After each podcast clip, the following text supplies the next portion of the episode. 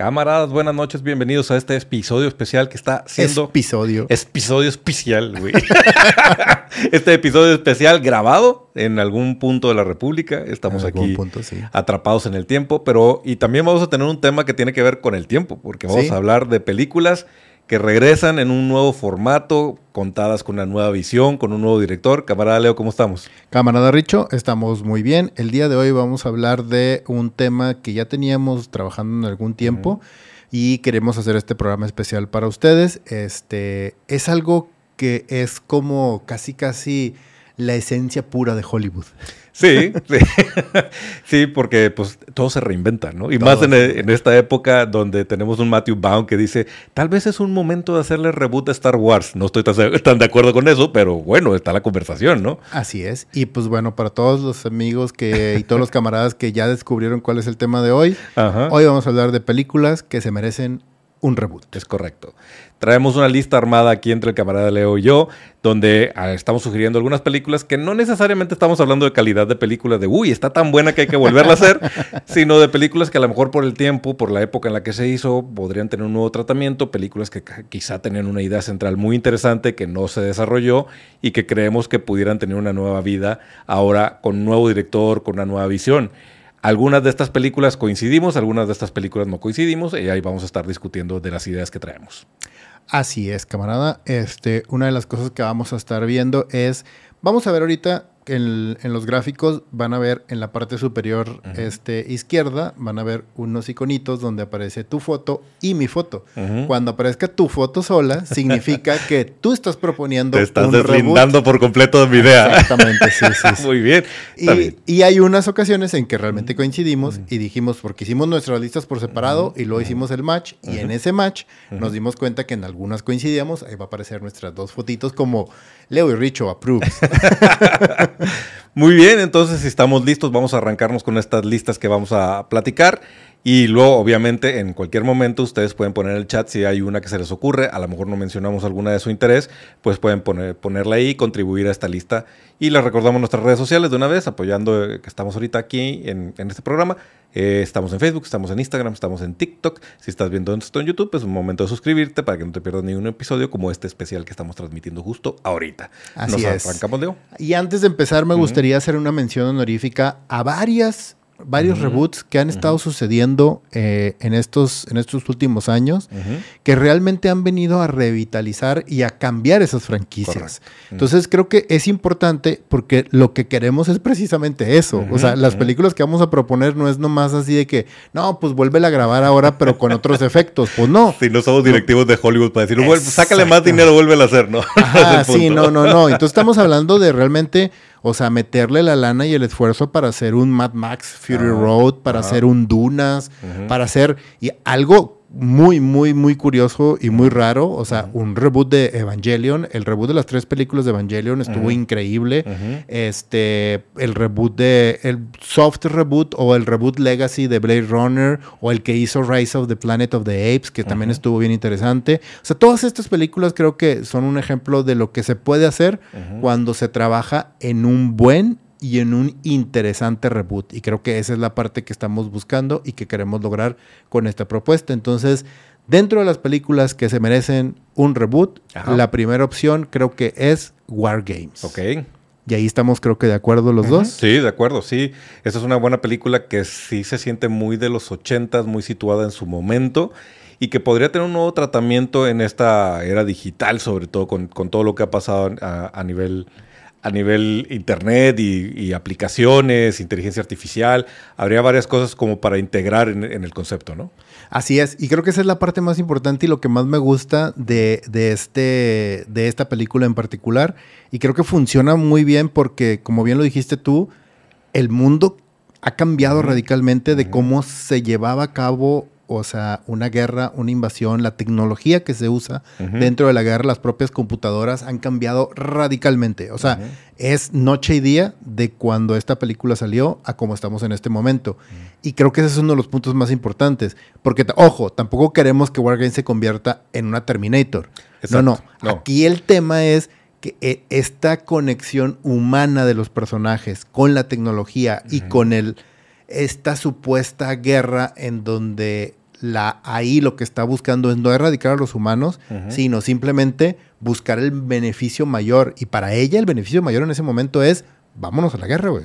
Sí, y de hecho, tomando eso que dices también, creo que una de las que lo que haría interesante un remake de esta película es que en su momento fue muy futurista, ¿no? Sí, claro. Se estaban conceptualizando algo que todavía no era del todo posible, de hecho no posible, pero hoy en día está mucho más cerca y creo que también nos quedaría mucho más claro qué implicaciones podría tener para ciertos países, para la economía mundial, para la sociedad, para las culturas, que algo así sucediera, un, tipo de, ataque de este, de, de este formato qué es lo que podría pasar, porque incluso ya hemos tenido como que vistamientos de lo que pasa cuando algo se sale de control a nivel internet o al, a nivel manejo de máquinas, ¿no? Exacto. Por ejemplo, ahorita el, todo el mundo con respecto a, países como China, la posición de Rusia, de Europa, de Medio Oriente, el propio Estados Unidos, o sea, sí, es un desbalance completamente diferente. O sea, no solamente con los protagonistas, sino con la interacción y el poderío de cada uno de ellas. Por ejemplo, aquí a mí me gustaría esta verla situada en, yo creo que en una Europa o en China, güey. Así es. Esa sería súper interesante. Que de hecho también es un juego interesante. Era muy, muy, muy cargado hacia lo soviético, Guerra eh, Fría, y ahorita los jugadores son distintos. Creo que Rusia seguiría formando parte del guion, pero sí tendría un cambio radical en qué tipo de países estarían involucrados en el conflicto, ¿no? Así es. Pues si quieres, este, pasamos a la siguiente. Esta te la dejo completamente a ti. A mí no me interesa volver a ver. De verdad. No, no, no, no, no. Ah, para mí en particular, Lost Boys, que es una película de vampiros, es me gusta mucho. quizá también me impactó mucho la edad en la que la vi. Pero además siento que es una película que está muy marcada por la tendencia, la época, el, tipo de personajes, incluso los actores seleccionados tenía todo que ver con la época en la que se estrenó. Sí. Sí, entonces creo que sería una exploración interesante después de haber visto cosas como True Blood, después de haber visto otro tipo de, apuestas sobre vampiros, sería muy interesante trasladar estos jóvenes que son como una pandilla rebelde, pero que todo el mundo le saca la vuelta porque se ve que son los chicos malos del pueblo, pero resulta que no solo son los chicos malos del pueblo, sino que son los vampiros del pueblo. Y y sería padre ver ahora con una generación millennial centennial, más bien centennial, porque los millennials ya serían adultos, una generación centennial de vampiros comandados por un, o un generación X o un millennial, que es un poquito el twist de la película al final. Entonces me gustaría ver cómo lo traemos hacia acá y de una, de una u otra manera estaría chido como película, pero también me gustaría como serie. Creo que podríamos explorar más los clanes, la jerarquía de control entre los vampiros, que es mucho del asunto durante la película. ¿Quién es, el, ¿Quién es el vampiro principal? Es la investigación que, que tienen los chicos que están a cargo de, vencer a los, a los, muchachos perdidos. Y también esta, este sabor acerca de que tiene mucho que ver con Estados Unidos. Perdón, que tiene que ver mucho con Estados Unidos de los chicos perdidos, definitivamente. O sea, gente que desaparece de su vida y justo estos chicos que se convierten en vampiros desaparecen de la vida social porque es lo normal, que haya jóvenes que se fugan y que se van a una vida de, rebeldía, que en Estados Unidos lo vemos, y creo que todavía funciona eso de poner carteles de esta persona está perdida, traído a la realidad de hoy en día, este, trata de blancas, este, situaciones de, pandillas, drogas, etcétera, podría tener una metaconversación interesante y luego llevarnos a cómo estos vampiros encuentran una nueva cultura, porque muchas de estas personas que se pierden están buscando una identificación cultural, ¿no? Un, núcleo donde pertenecer. Entonces, ¿qué te hizo pertenecer al núcleo de los vampiros? Creo que podría ser una, una exploración. Me gustaría para serie, pero creo que nos daría bien una película. Sí, creo que podría dar eh, eh, una, una, una situación muy interesante como para una trilogía. Y sobre todo, y ahí sí te, ahí sí te doy la razón, creo que, eh, porque lo que pasa es que yo estoy como que un poco cansado del tema de los vampiros y sobre todo con esta, con esta idealización, romantización después de Twilight que se ha hecho con los vampiros, a mí no me gusta. Entonces, eh, pero creo que una exploración de esa parte sobre todo, y creo que el, el, este tema de que ahorita, gracias al Internet, gracias a la tecnología, somos muchas personas se consideran como ciudadanos de la tierra y no necesariamente están atados a este tema de una nación o, de, o, de, o, de, un territorio muy particular y que se lo que se esté buscando, lo que esté como fin ulterior, sea como el generar una nación vampírica, estaría súper interesante. Darle una vueltecita de tuerca a esa parte. Eso estaría interesante. Y ahora si también lo amarras con el hecho de que los protagonistas eran un grupo de geeks, que precisamente el conocimiento que tenían de vampiros venía de los cómics y de los libros, en esta cultura geek que estamos viviendo en esta década, sería otro, otro tipo de narrativa, ¿no? Exactamente, sí. Muy bien. Muchachos perdidos. Muchachos perdidos, The Lost Boys, es una, un, buen, una buena adición para esto. Eh, otra que a mí, a mí me llama la atención y se me hace súper interesante porque creo que en su momento no tuvo la... No, ¿Cómo decirlo? No tuvo el equipo o la capacidad de producción adecuada como para hacerle justicia al libro. Y eso es una parte súper importante. Aragorn es una gran historia, es un gran libro, es un libro para adolescentes, o sea, completamente escrito por un adolescente. Y eso creo que es el valor más grande. Que ahí fue donde yo me identifiqué mucho. O sea, dije, este chavito, cuando yo me enteré que él, es la primera novela que escribe un chavito que tenía como 20 años o 18 años, y se lo publicaron y que se volvió como que el héroe de muchos, de muchos escritores y autores o de aspirantes escritores y autores se me hizo súper interesante y me gustó mucho la idea. Y el protagonista, pues es un adolescente que está buscando su lugar en el mundo y que se encuentra en este espacio en donde, pues es el, la típica historia del héroe que no quiere ser héroe, pero tiene que adoptar esa, esa posición para poder seguir y crecer y todo porque fue elegido de alguna manera. Pero la historia, el lore de la historia, de hecho, en los libros es súper popular. Hay cinco libros de, de Aragorn. O sea, el primero se llama Aragorn porque es el nombre del el dragón que monta este chavito.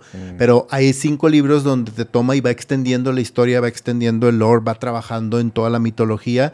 Y, son muy divertidos los libros. O sea, creo que podrían llegar a ser lo que ahorita fue como un How to, How to Train Your Dragon. Ajá pero todavía mucho más rico, porque no toma nada de, la mitología de los vikingos, sino que crea una propia mitología más basada en el mundo, en el mundo de fantasía tipo Lord of the Rings.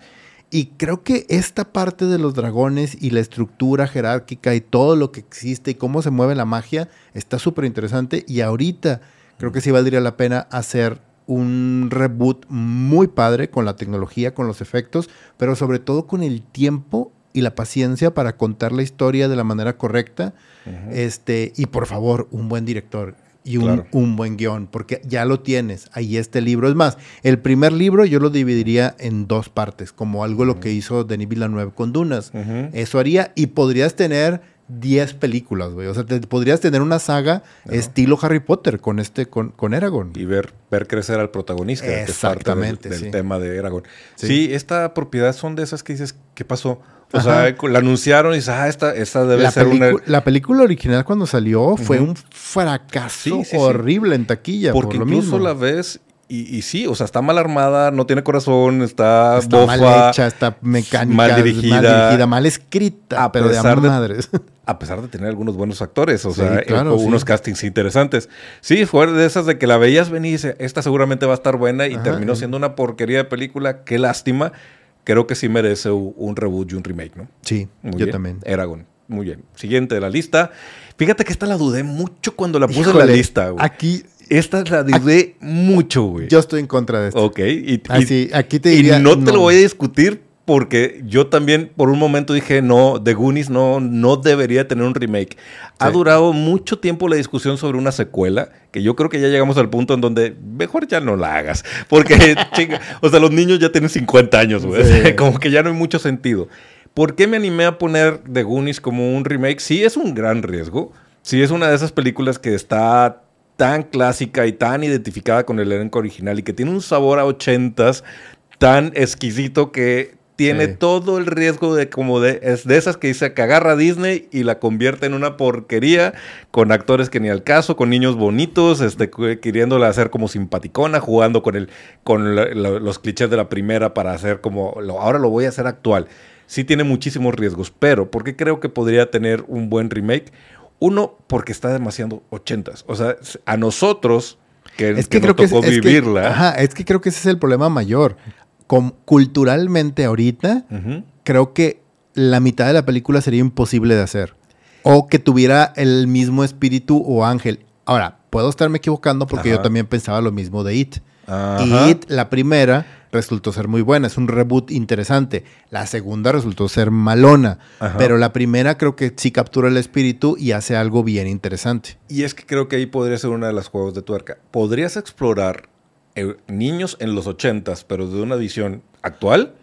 Y eso podría ser un juego interesante como It o como Stranger Things. Sí, sí, sí, sí. O podrías intentar actualizar la historia y decir, bueno, ¿cómo sería un grupo de amigos como los Goonies en esta época? Que sería totalmente diferente. El niño que sabe de tecnología tendría que ser un cyber geek, no tanto un niño mecánico, un hacker.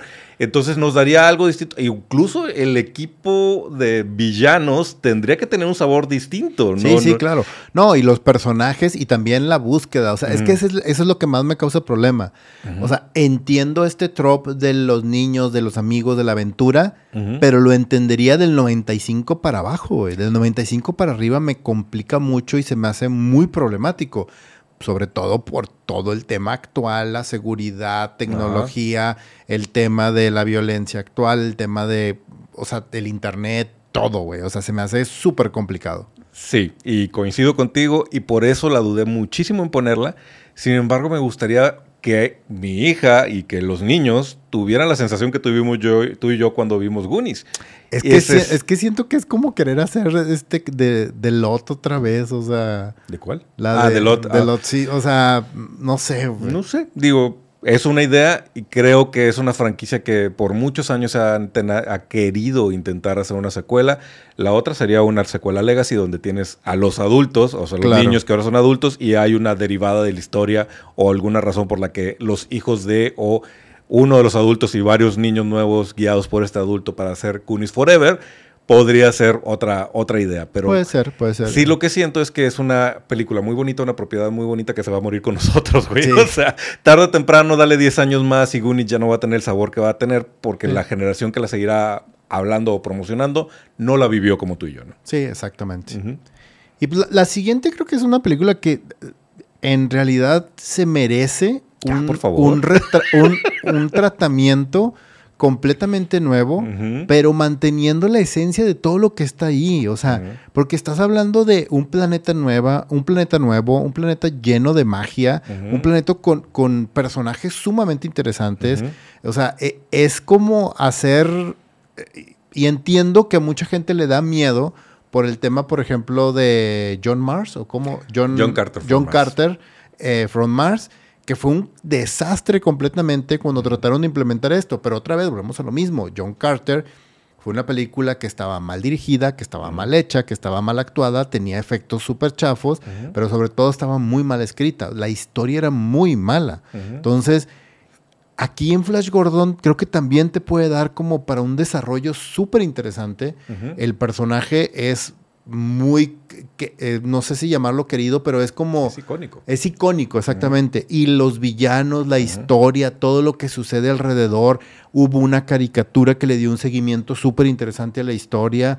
Creo que se puede hacer algo padre con ella y creo que sobre todo se puede construir una franquicia con una riqueza súper padre en cuanto al lore, a la mitología, a los personajes, a todo lo que sucede alrededor. O sea, tienes hombres halcón, güey, tienes un em- imperio, o sea, derivado como de algo medio de China, y luego tienes este otras facciones y aliados, y, o sea, y es un tema interdimensional, además, que ahorita Ah, está súper de moda. Entonces, yo no entiendo por qué no la, por qué no han, re- no han volteado a verla, más bien. Claro, y sí, es una de esas franquicias que dices, ahí está, para generar dinero, pones el nombre de Flash Gordon, y aunque hay un- toda una generación que nunca ha escuchado, nunca ha visto nada que tenga que ver con Flash Gordon, habemos dos o tres generaciones para atrás Sí. que vos dices, sí, vamos a ver Flash Gordon. Aquí lo tricky es, te, lo traes a una onda más contemporánea tipo Dune, o, Pero ¿Qué- porque es contemporánea de eh, Dune. digo, o sea, con narrativa high fantasy, pues, es lo que quiero decir. Pues, oh, mira, ¿Por qué? Ahí yo tengo, tengo ahí un detalle nomás ahí, por eso. Y, y esa es una de las cosas por las cuales este, no me gustaría Goonies, que fuera Ujú. un, un- un reboot. El tema temporal. Ajá. O sea, al ser, una cien- al ser ciencia ficción, este, completamente alejada de nuestro mundo, Dune funciona perfecto. Ajá. O sea, es una copia literal de Ajá. lo que sucede y te describen en el libro. No es una reinvención o no estoy cambiando cosas o las estoy adaptando. No. Eso que, eso que ves en la película está en el libro. Entiendo la parte de, de, Flash, de Flash Gordon, porque cuando volteas dices, ah, es un coreback, que era de no sé qué, y que esto, y que también puede funcionar ahorita. O sea, puedes seguir manteniendo esa parte. Es que. El, el tema es. Es que, ojo, porque ahí tú estás hablando de la película de Dino de Laurentiis, pero el cómic en sí, el, el pulp, tiene otras cosas que no se exploraron en la película. Sí, sí, claro. Y podrías tirarle a hacerlo como más grounded, por eso ponía el ejemplo de Dune, o me caso con la representación que todo el mundo tiene en la cabeza, que es esa película del, 70s, 80s, güey, y me voy over the top.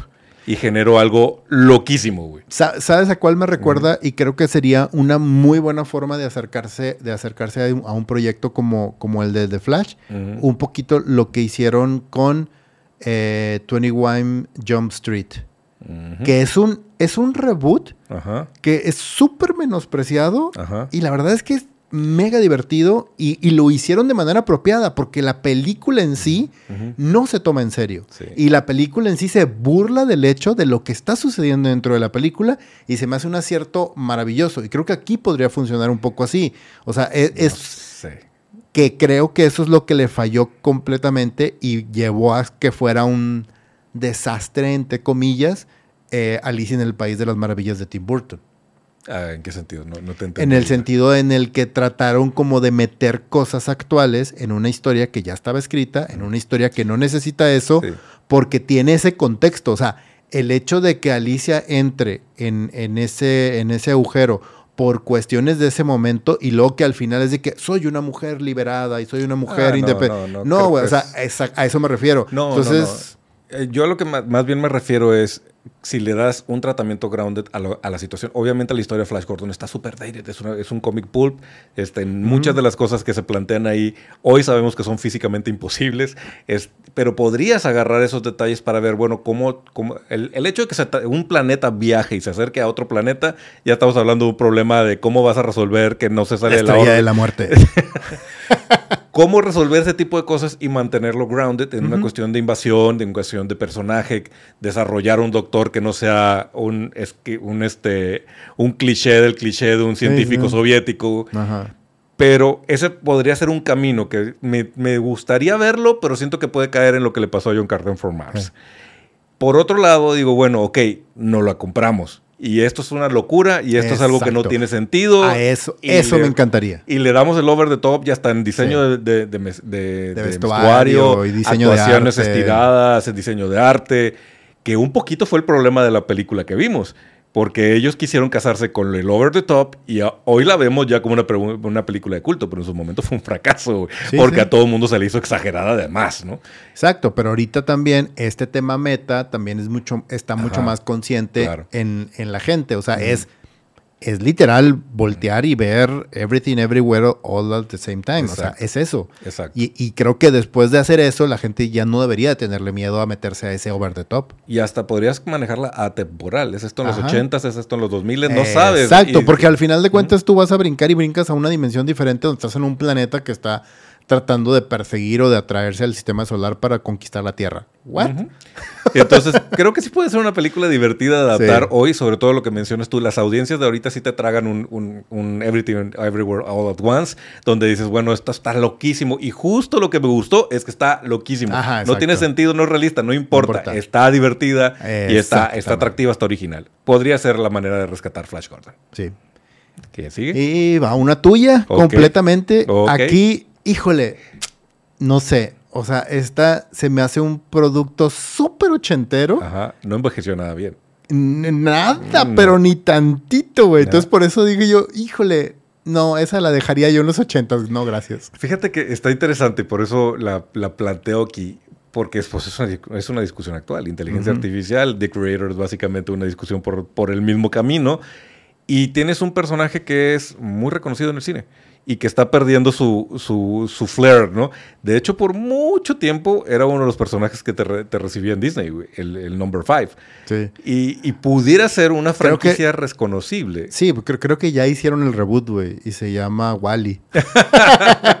Podría ser. Aquí creo que uno de los errores, y aquí les mando un saludo a nuestros amigos de Trollywood porque estaba viendo un video de ellos y a lo mejor por eso la traía en mi cabeza, güey. Porque decían, señalaban muy, de, una forma muy importante que uno de los principales errores fue convertir a un actor americano en, en, este, hindú, en hindú durante la película. Entonces, hoy ves esa película es tremendamente cancelable, es una pésima idea, sobre todo esa parte del casting.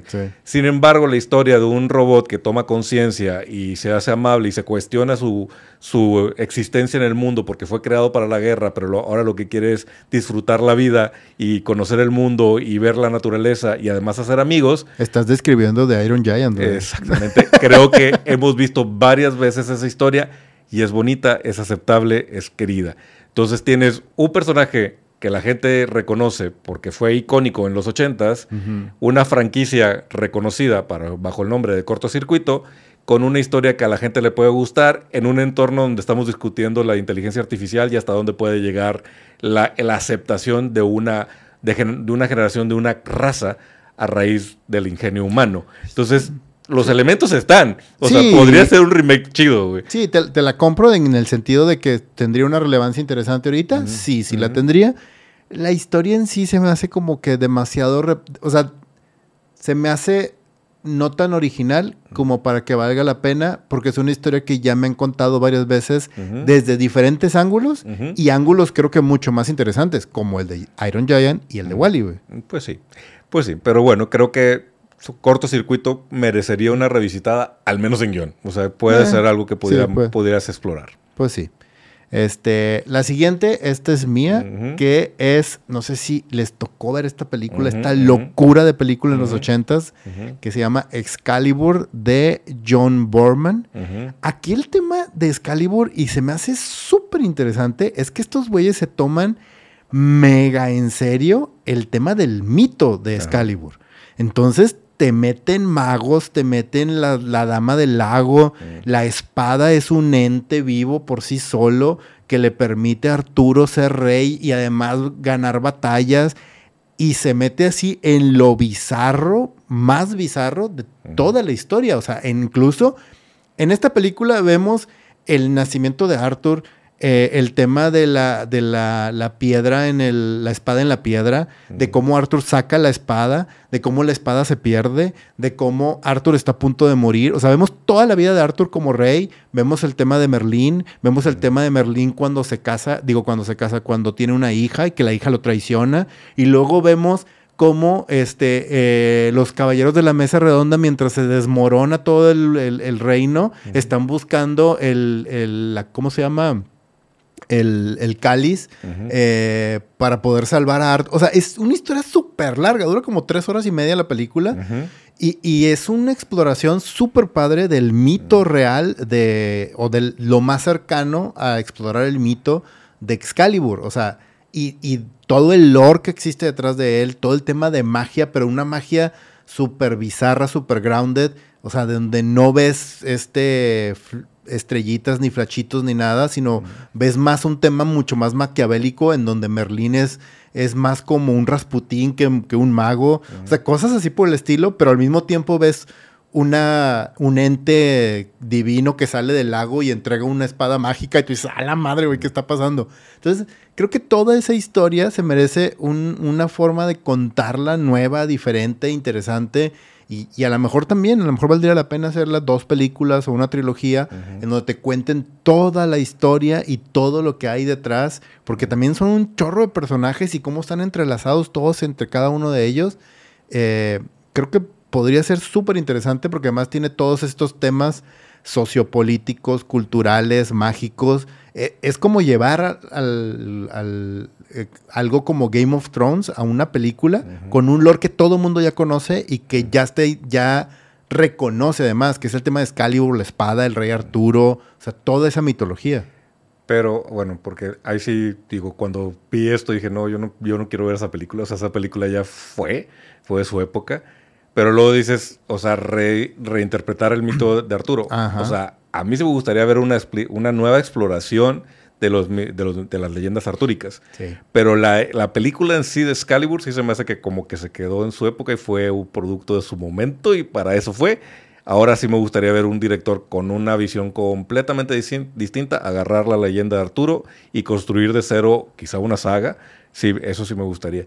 Así tal cual, tal cual el tratamiento o, una, traída de lo que fue el producto que ahorita lo discutíamos con Flash Gordon. Quiero agarrar el proyecto de Dino de Laurentiis y traerlo a la modernidad, a lo mejor. Pero eh, esta así no sé, fíjate, no, no, no me gustaría tanto, salvo que estemos hablando de más bien una nueva versión del Rey Arturo y, sus caballeros. Sí, pero también a, lo que me refiero es tomar esos elementos, porque recordemos que hace un par de años, este, ay, ¿cómo se llama este güey, el, el que era esposo de Madonna? Este, Guy Ritchie. Guy Ritchie hizo una y no Guy Ritchie hizo una, pero hizo una basada en cero cosas mágicas, o sea, donde lo que hizo fue una... Era sobre el rey. Era sobre el rey y era una película literal de acción donde nomás veías gente peleándose y matándose con espadas y ya en la época artúrica, valga la redundancia. Entonces, pero fuera de eso, o sea, la película también fue un fracaso. A mí lo que me interesa de esto es como esa parte mítica, mágica. rescatar esa parte. Sí. Que fíjate que creo que nunca hemos mencionado aquí, no sé si tú la has visto y si te gusta, si es que la viste, hubo una, una reinterpretación de la BBC de Merlín que de hecho es como una especie de Smallville con, con las leyendas artúricas, güey. Ah, qué loco. Sí, está chida, güey. O sea, es, es un Smallville, o sea, está divertida, está no es la exploración profunda del rey Arturo. La, primicia de esta serie es un Merlín que está descubriendo que tiene poderes, tiene un mago que lo está como encauzando y va conociendo los personajes de las leyendas cuando son jóvenes, güey. Entonces va encauzando toda la leyenda de Arturo desde detrás de bambalinas. Sí. Literal un Smallville. Literal un Smallville.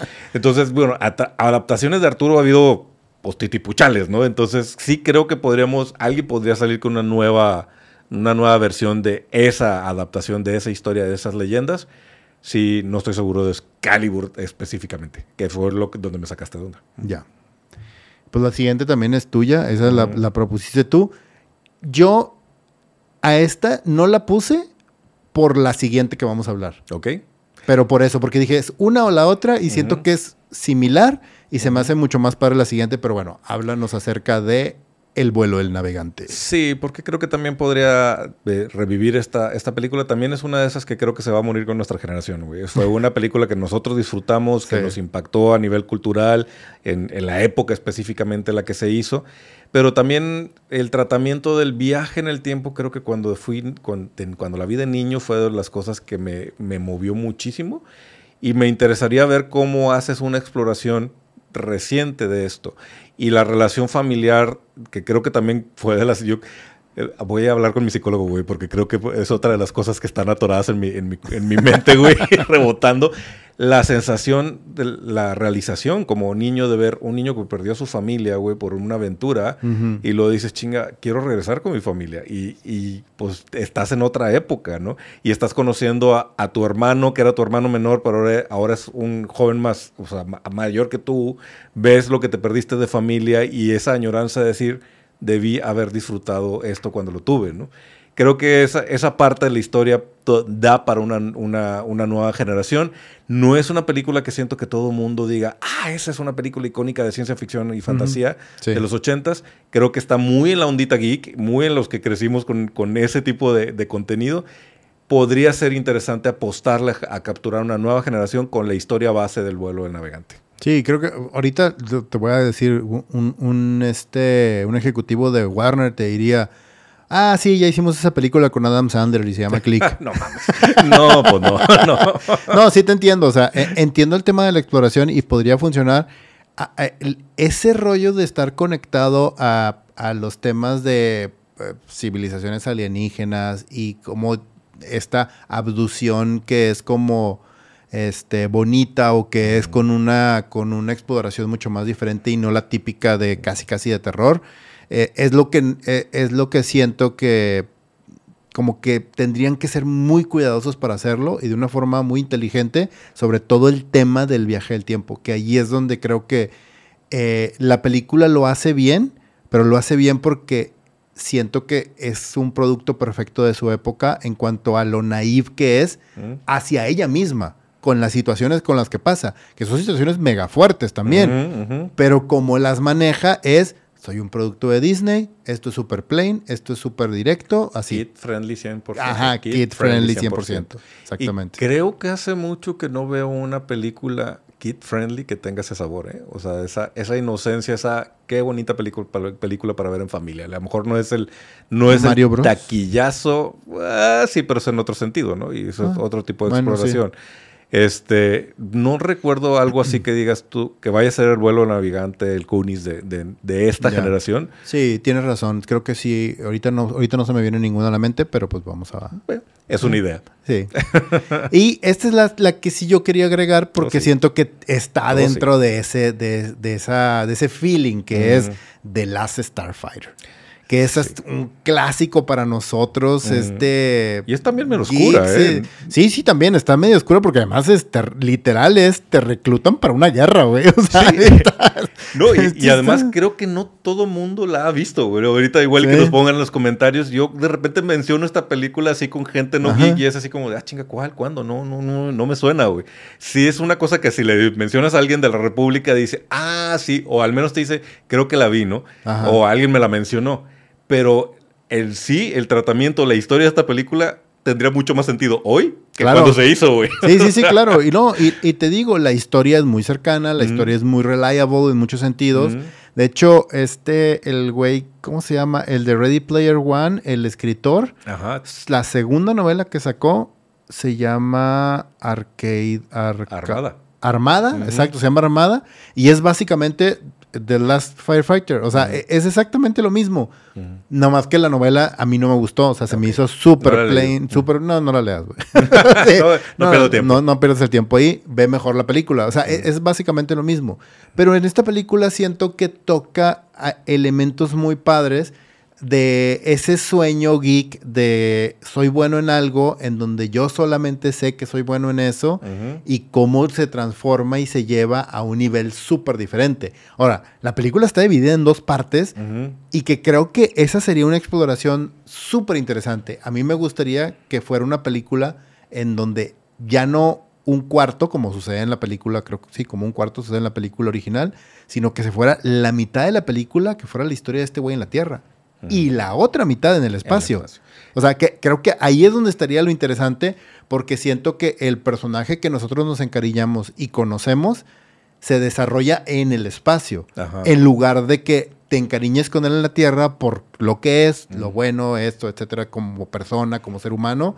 Y cuando lo ves fuera de ahí y que ves que se va a otro lado y que te da esta, este, este, este brinco la historia, ahí es donde creo que podría tener un valor mucho más grande. Un poquito de contexto para los que no la hayan visto de la eh, es- Starfighter. Sí. Trata de un cuate que juega en un arcade Sí. este, y es buenísimo jugando en este juego de arcade de guerras espaciales.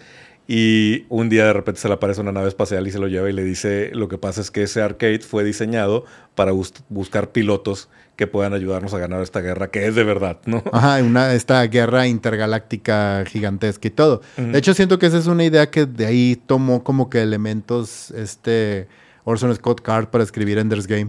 Sí, algo hay de eso, ¿no? Y, Sí. y se parecen hasta cierto punto. Sí, sí, sí. Pero sí, si hablamos de diseñamos un videojuego para entrenar guerreros, güey, creo que hoy en día realmente podría ser que estás entrenado a través de un- uno de los videojuegos que jugamos cotidianamente, ¿no? Y no como Exactamente. estas de una sola palanca y un solo botón y, y ahora como diablos peleo acá arriba, ¿no? O Sí. La bueno, siguiente, siguiente. Es una. Esto me, to- me tomó un poco de trabajo No como sé. que entenderla. Porque siento que es, también es un producto muy de su época. Siento que es un producto súper ochentero. Es como tratar de hacer un reboot de Cobra, una Ajá, cosa así. ajá. Sin embargo, también, de nuevo, siento que el tema del lore de este mundo postapocalíptico o esta eh, eh, mitología del héroe, este que es realmente no es un héroe, es un mercenario, Ajá. y de cómo se desarrolla la historia de Snake y lo que hace, me, me recuerda mucho este tratamiento de Dredd, güey.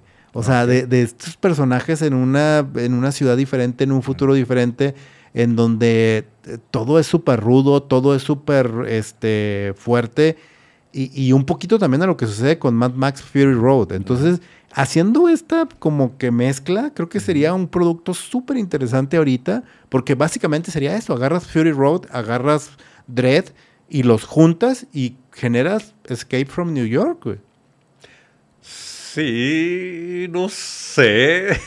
esto, esto, no es, esto, no es, un producto para niños. Esto es una película para super adultos, para, o sea, violenta, bien armada, preparada. O sea, es, un, es una cosa muy, muy fuerte. Justo lo que te iba a decir, que si la traes tiene que ser una cosa humor negro, over the top, violencia, clasificación R.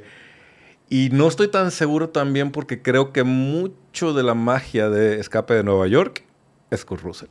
Entonces no sé a quién pondría. Tendrías que darle el clavo a ese actor. Sí, tiene que, tiene que ser un súper buen casting. Sí, y eso, eso lo pone un poquito difícil. Creo que fue una combinación de elementos bien interesante. Época, director y actor.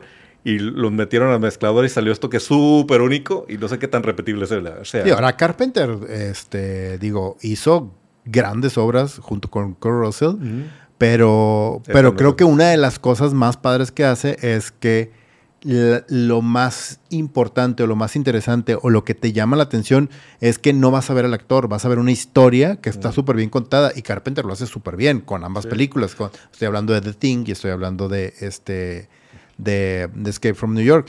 Y yo siento que sí, que podríamos agarrar un buen actor ahorita con el carisma suficiente como para que sea, güey, o sea, nos lo dieron con, con Tom Hiddleston, con Loki, güey. O sea, o sea eh, eh, creo que no será tan difícil encontrar a alguien así. Es más, ahorita creo que un buen candidato como para hacer una película con este estilo y con esta eh, fachada sería este, mm, ah, se me fue el nombre, el de Thor, este... ay. Chris Hemsworth. Chris Hemsworth, exactamente. Puede ser, tiene, tiene la vibra. Mi principal temor sería que se sienta como que está construida sobre los hombros de la original y que, y que pudiera decepcionar en ese sentido. Pero puede ser. Puede ser que pudiera ser algo divertido, interesante, cool. Sí. Ay, güey, y me estás hablando de películas violentas y tú quieres hacer un reboot de esto. pues de hecho ya viene. creo que es un no-brainer y, más bien la eh, hiciste trampa entonces. sí, ya viene, hiciste trampa. Hasta que, mira, hasta que Henry Cavill no esté en el set de filmación y aún así, después que ya está el tráiler y ya me digan la fecha de estreno, esto no es un hecho, güey.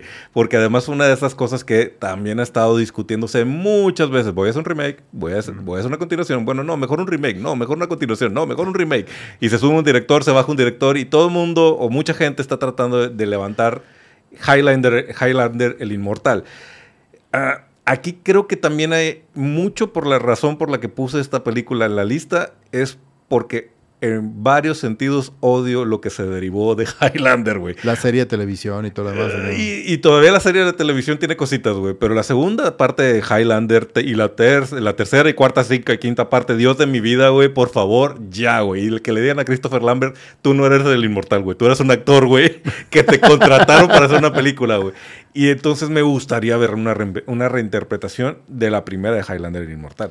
Sí, está bien chido porque después ya sí, sí ya como en la tercera o cuarta es cuando ya se convierten en algo súper bizarro que son aliens que llegan y que dejan cosas. No, no, no, no. Sí, es, es, como Jason en el espacio, una madre así. Se convirtió en algo súper extraño. Pero sí, fíjate, o sea, yo no soy tan fan de Highlander. Me gusta la película, la uno. Las demás también las aborrezco todas. Eh, tristemente las vi porque me gustaba. Creo que las dejé de ver como la tercera. Ya la cuarta y la quinta dije yo, no, ya no mames. O sea, no, no, no, no me interesan. Este, es un mito interesante, es una historia padre, creo que podría funcionar. Henry Cavill, eh, pues podría ser un buen Highlander. Siento que es como muy, muy no-brainer también como utilizarlo. A mí lo que me preocupa es que lo, este, que Cavill caiga como en, en lo que le sucedió a Arnold entre los 80s y 90s que no lo dejaban hacer otra cosa más que el típico héroe de acción y que necesita salirse un poquito de ese, de ese encasillamiento. De hecho, creo que una de las cosas que salvaría esta película, uno, vamos a enmendar el error original, güey. Si, la, si todo el mote de la película es solo puede haber uno, güey, y te pasas dos horas viendo cómo solo puede haber uno, güey, y luego en la segunda parte me dice, ah, pero es que en el, en el espacio hay más, y entonces vamos a aventar unos cuantos más para que tengas que volver a decir solo, solo puede haber uno, ¿no? Entonces vamos a evitarnos ese problema. ¿Y qué te parece si planteamos esto como una trilogía, güey? y desde, desde la 1, la 2 y la 3 estamos discutiendo que solo puede haber uno. Y entonces ya te metes más en, en, en explorar el de dónde vienen estos inmortales, que creo que como fenómeno genético funciona, genético slash mágico, funciona mejor que como algo que viene del espacio. Sí, claro, por supuesto. Y que de hecho es mucho de lo intrigante de la primera película. dices, ¿por qué, se, ¿por qué estos güeyes pueden de entrada morirse una vez y regresar y descubrir que ahora son inmortales, ¿no?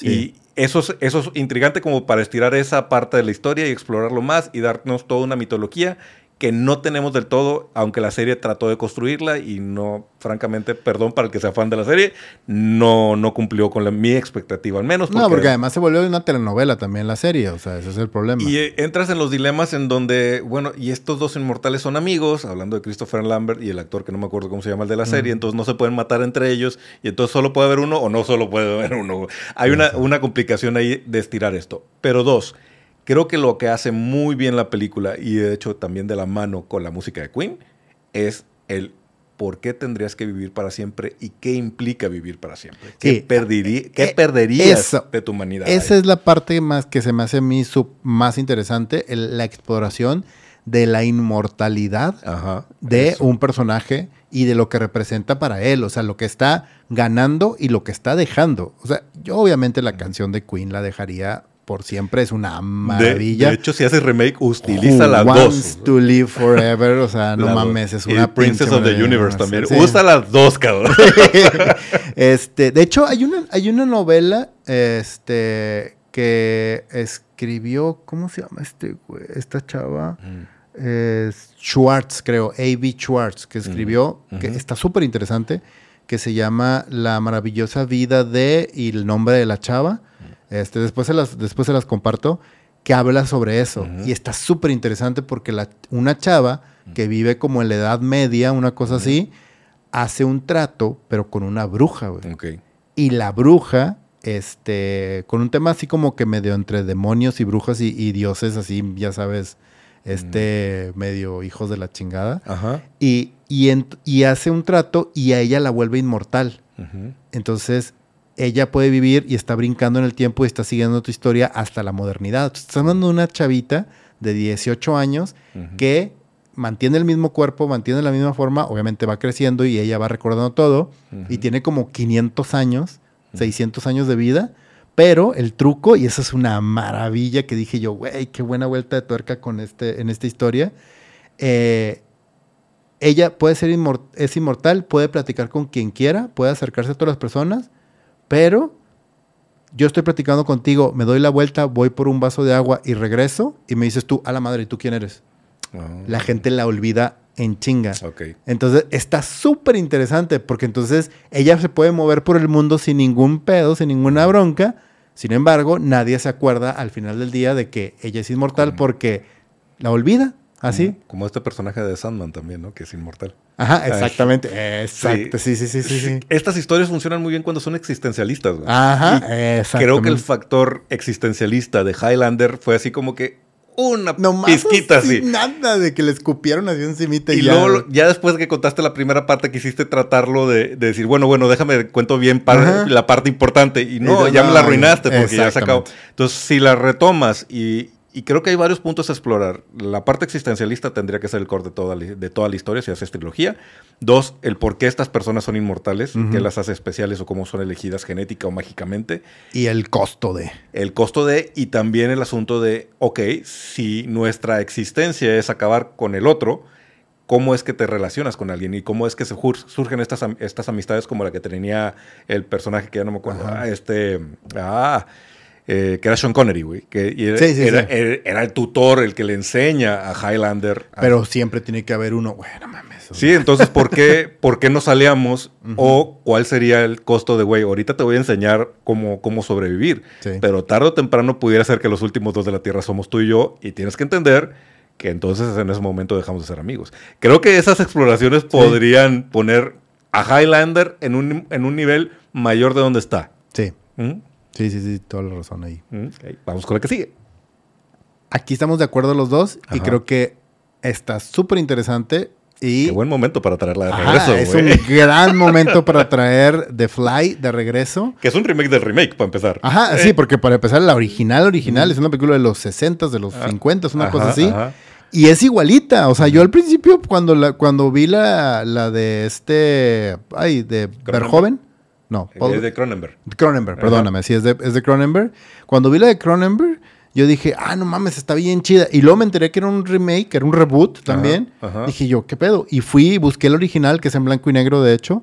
Este. Y es igualita, güey. O sea, el güey no, no le cambió nada, no hizo nada, nomás metió efectos prácticos, hizo cosas chidas con el personaje, lo metió muy bien en la actualidad, Hizo en el un tema. super casting. Hizo un super casting, o sea, con todos, güey. Ajá. Incluso con el vato que es el malo. Sí, sí, sí, sí. El vato que es el malo, hijo de su Sí. pinche madre, es un asco de ser humano y el güey lo hace genial. De hecho, eso es lo que más recuerdo.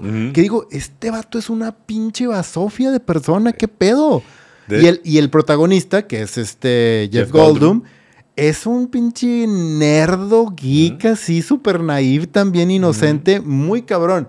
Pero no mames, o sea, sí, vale muchísimo la pena y creo que sería bien interesante. Sí, porque además creo que lo que hace que esta película no envejeciera bien son los efectos. O Sí. sea, en general la narrativa está bien. O Y sea, con, y con todo y que los efectos Ajá. están chidos, güey. O sea, Ajá, de que. Cronenberg sí se avienta y, y todos son prácticos además. efectos prácticos muy bien logrados, que además creo que esa es una de las magias de, es- de ese remake, que si tú ves la original tiene como que todo el sabor de horror de esa época Sí. y luego Cronenberg logró agarrar la esencia y ponerlo así de así se debería esto en los ochentas y genuinamente es lo que tenemos. Sí. Lo interesante sería tener un director que la agarre y diga, a ver, oh, esto se vería así en el siglo XXI, güey. Que no estoy seguro quién sería el ideal para traérnosla, pero sí. Este, el que hizo It, ¿cómo se llama? Ah, Mas- ¿Masuchelli? No mames. no, no, no, el- ah, no, no, no, no. El de. Me estoy confundiendo. El que hizo True Detective.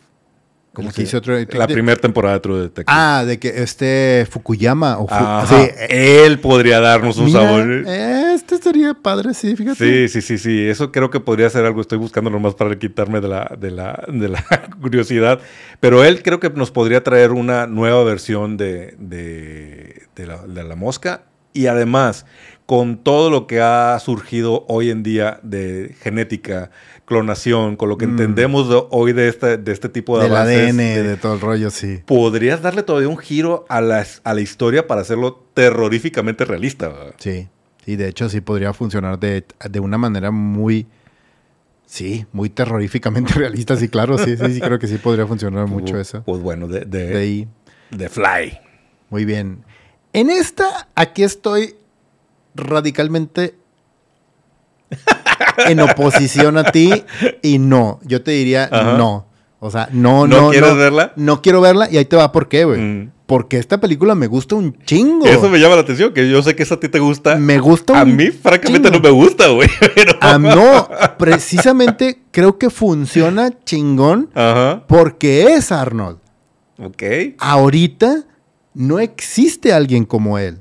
Es más, no existe ni siquiera esa figura del héroe de acción que era Arnold en ese momento. Esta Ajá. película se adelantó 20 años a su época, Ajá. pero es una pinche obra de arte, no mames. O sea, el cómo funciona fuerte, güey, pero y cómo crea. Güey, es que todo lo que crea alrededor de esta mitología del, héroe de acción Ajá. y cómo se burla de manera mega meta Ajá. de eso, de que lo que es un héroe de acción. El güey se sale de la pantalla. Ajá. El güey, o sea, estás hablando de que utiliza tropes así de que magistrales como la, la- la Rosa del Cairo. O sea, que utiliza este, este tema de burlarse de él mismo como el héroe de acción. De que las balas le rebotan literal porque, güey, a Rambo le rebotan. O sea, Rambo sale y mata a 300 afganos y no le da ni un solo rasguño. O sea, sale Cobra y no le pasa nada. Sale Bruce Willis, que Bruce Willis rompe un poquito el molde ahí. esa es otra cosa. Pero te digo, o sea, el mismo Arnold en comando en todas las películas. Entonces, ahorita yo me opondría a algo como esto porque de entrada la película es lo que es porque es Arnold. Ahorita, ¿a quién pondrías? No Es existe. ese es mi punto. Quizá a mí no me gusta porque sí, yo sí siento que hicieron una caricaturización Es que es- exagerada no, de Arnold. Es que es eso, es Que- a propósito completamente. Sí, pero es un churro del churro, güey. No, no, no, no, no. A mí, Eh, francamente, no Esa, me gusta. esa es la parte que creo que la gente no entiende de la película con el debido respeto, con todo el respeto del mundo. Como diría. Zack Snyder, güey. Sí, no, Como dirías, no lo entendiste, güey. Exactamente, o sea, porque es eso, es una parodia directamente, Mm. no solamente de las películas de acción, sino de Arnold como, como actor. Sí, y creo que la metaconversación de la película convertida en realidad, o sea, la- las leyes o lo que hace a una película ser tic en el mundo real no funciona, eso me gusta como concepto. Entonces me gustaría ver una reinterpretación de esa idea. Esa idea ya existe, la reinterpretación se llama Everything Everywhere All at the, all at the same time. Lo que es esa película, lo que es Everywhere para el tema del, de, las los multiversos. mul- de los No, pero yo multiversos. estoy hablando de sacar un Por eso. actor del mundo de las películas y te darte cuenta que lo que te, te funciona en las películas aquí no te funciona. Y agarrar los estereotipos de los héroes de acción de los últimos 10 años y convertirlo en eso. O sea, incluso no se podría, no, no, de- no quizá debería llamarse el último héroe de acción. El core de la película, a mí me gustaría ver una nueva versión de eso. Y quitarle al Arnold. O sea, no quiero a Arnold Schwarzenegger, no quiero a alguien interpretando a Arnold Schwarzenegger. Quiero la metaconversación de eso que en el, en el mundo narrativo funciona, afuera no. ¿Y cuáles son las complicaciones que un héroe de acción, un héroe ficticio, tendría que vivir en un mundo real? Eso es lo que me En los, en los últimos 10 años, en el mundo de acción, lo único que ha sobresalido o ha eh, hecho una aparición diferente son las películas de superhéroes. Y la película que estás describiendo ya John Wick. existe y se llama Deadpool. John Wick. No, porque John Wick no es una parodia de él. No, no, me refiero que podrías utilizar el estereotipo de John Wick. O sea, y son varios, varios a- héroes de acción de ese estilo, over the top. Te lo sacas de las películas, lo metes en la vida real y tiene que sobrevivir ahora sin saber que si se, se avienta una pelea de 40 minutos en una escalera, güey, y se cae tres veces y regresa, le van a doler, doler las rodillas, lo mínimo, güey. Esa película ya existe, se llama The Last Action Hero. Pero no me gusta. Y no me gusta. Nunca me gustó y no, y no, y no siento que Arnold nos diera.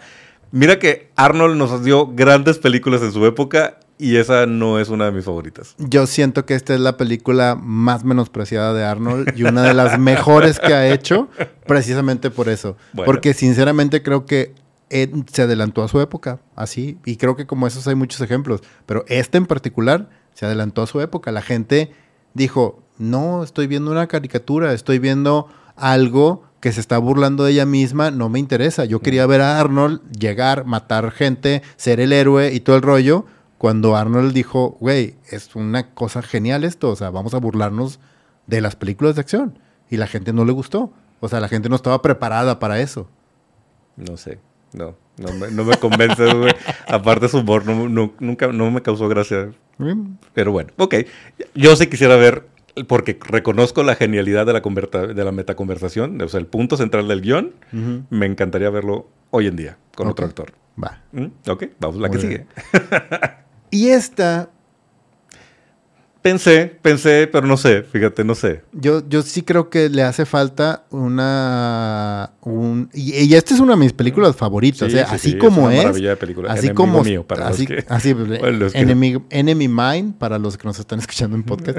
Eh, Enemy Mine es una, es una de mis películas favoritas de ciencia ficción. Es una gran historia. Es una gran historia de que enaltece el tema del conocimiento de las personas eh, por encima de la guerra, por encima del odio natural con el que naces. Si tú naces dentro de una cultura y dentro de la cultura te están diciendo, él es tu enemigo, el que está ahí al lado. ¿Por qué? Dices, no, no tienes que preguntar por qué, nomás tienes que saber eso. Es tu enemigo.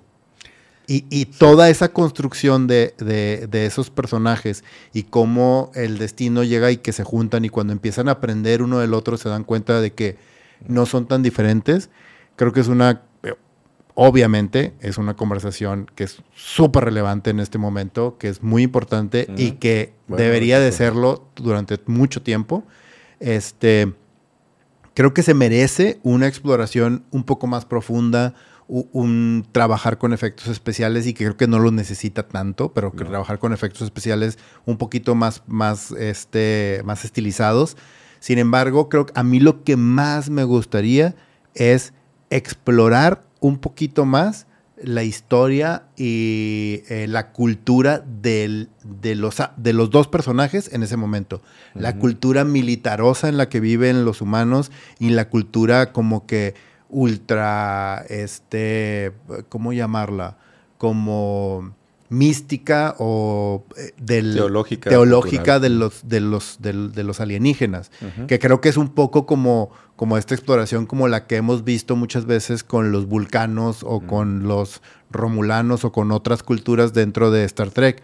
Esa parte de, de explorarla todavía un poquito más y profundizar y hacer un poquito más filosófica esta conversación, la historia de estos dos chavos y sobre todo de la parte de la educación del niño híjole, a mí me parecería que sería una gran historia, una gran trilogía ahorita, en donde me encantaría ver todo ese arco, en donde no solamente se, este amigo ya ves que pierde y cuando nace el niño, este ver que el niño crezca. la mitad de la película. Ajá, o sea, todo el, resto de el resto de las otras películas o verla como una trilogía en donde no solamente pasa eso, sino que el niño crezca, que que explore un poquito este tema de lidiar con la paz, de todo lo que implica políticamente y de que los dos personajes, o sea, desaparezcan de la vida, pero que el legado que ellos dejaron pasado simplemente en esas pláticas que tenían enfrente literal de una, de una fogata, de cómo repercute en todo el mundo, en todo el universo, básicamente. Esa exploración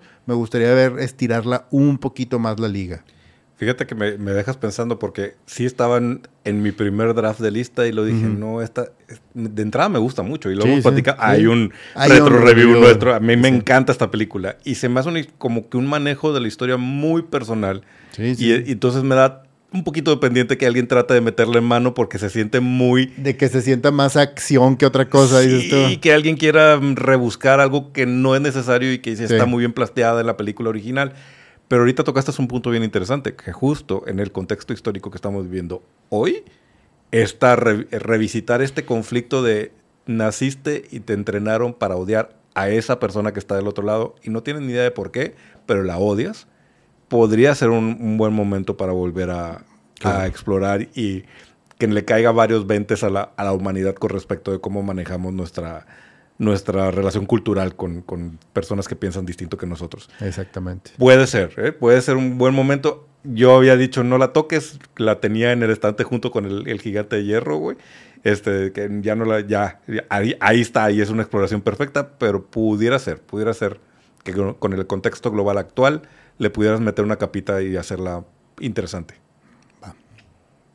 Adelante. Esta, esta es una de esas películas malas que dije, e-, es tan mala, güey, que Stephen King dijo, perdón, no lo vuelvo a hacer, güey. Porque la escribió y la dirigió Stephen King, basada en un cuento de él, y dijo, es tan mala, tan mala, tan mala, que dijo, me equivoqué, jamás vuelvo a dirigir, y lo ha cumplido hasta ahorita. Pero tiene un sabor interesante, güey. ¿Por qué? Ahí está. ¿Por qué Maximum Overdrive, que creo que en español se llama algo como 8 días para morir, una madre así? Una, una, traducción totalmente ridícula. ¿Cuál es la, la, la primicia de esta película? ¿De qué trata? Resulta que pasa un como meteorito o algo por el estilo y tiene un efecto extraño en las máquinas del mundo, güey. Y de repente todas las máquinas cobran cobran vida y empiezan a atacar a los seres humanos. Ya lo vimos en Los Mitchell contra las máquinas, basado en una onda de inteligencia artificial. Lo hemos visto en Terminator de alguna forma también. Pero en la onda mística extraña de quién sabe qué pasó y el carro me está persiguiendo por toda la carretera, güey. Creo que podría ser una cosa divertida si te la llevas algo como lo que estamos viendo en Twisted Metal, algo como mm. este como rápido y furioso, güey, pero de horror, güey. O sea, que es una cosa ridícula, güey, divertida, con carros icónicos, güey, que, que, se conviertan en coleccionables, que saquen el Funko, güey. O sea, es, o sea, es una, es un, es un reboot, pero como de eh, ¿qué pasaría si Transformers meet Carrie o como? Algo así, y como que Christine llevado. No, Christine, perdón, Christine. Christine, Christine, llevado al, al, al extremo, güey. Sí con persecuciones ridículas fuera del, del, O sea, que no tengan nada de sentido con la física real del mundo como las vimos en, en Rápido y Furioso, güey. Aquí puedes sacar los carros bonitos para destrozarlos, para esas personas que les encanta ver cómo destrozan carros de colección, Y que la dirija Michael Bay, entonces. Y que la no, Michael Bay no, güey. Pero James Wan. James Wan nos dio una de las mejores de, de las mejores películas de Rápido y Furioso y es un excelente director de horror, güey podrías tener a James Wan dirigiendo Maximum Overdrive para la generación del siglo XXI, güey. Y sería un trancazo siempre y cuando humor negro, over the top, no tomándote en serio a, sí mismo y tomando una, una de por qué pasó. No lo sé, güey. o sea, primeros cinco minutos de la, de la película, algo sucedió, los carros tomaron vida, sobrevive, güey. Punto, güey. Gran, gran historia de, de, Stephen King. Lo estoy diciendo en forma irónica. Pero bueno, por eso puse Máximo Overdrive en la lista. ok, muy bien. Pues si quieres nos vamos ya con la última de la lista. Esa fue la última tuya. Este, nos vamos con la última de la lista, que esta es eh, mía. Y mm. creo que esta... Esta sí necesita y creo que se merece realmente un reboot. Ahora sí, con el tema de tecnología, efectos especiales eh, Jason y los argonautas, güey, yo me acuerdo de haberla visto de niño en la televisión en Canal 5 Permanencia Voluntaria.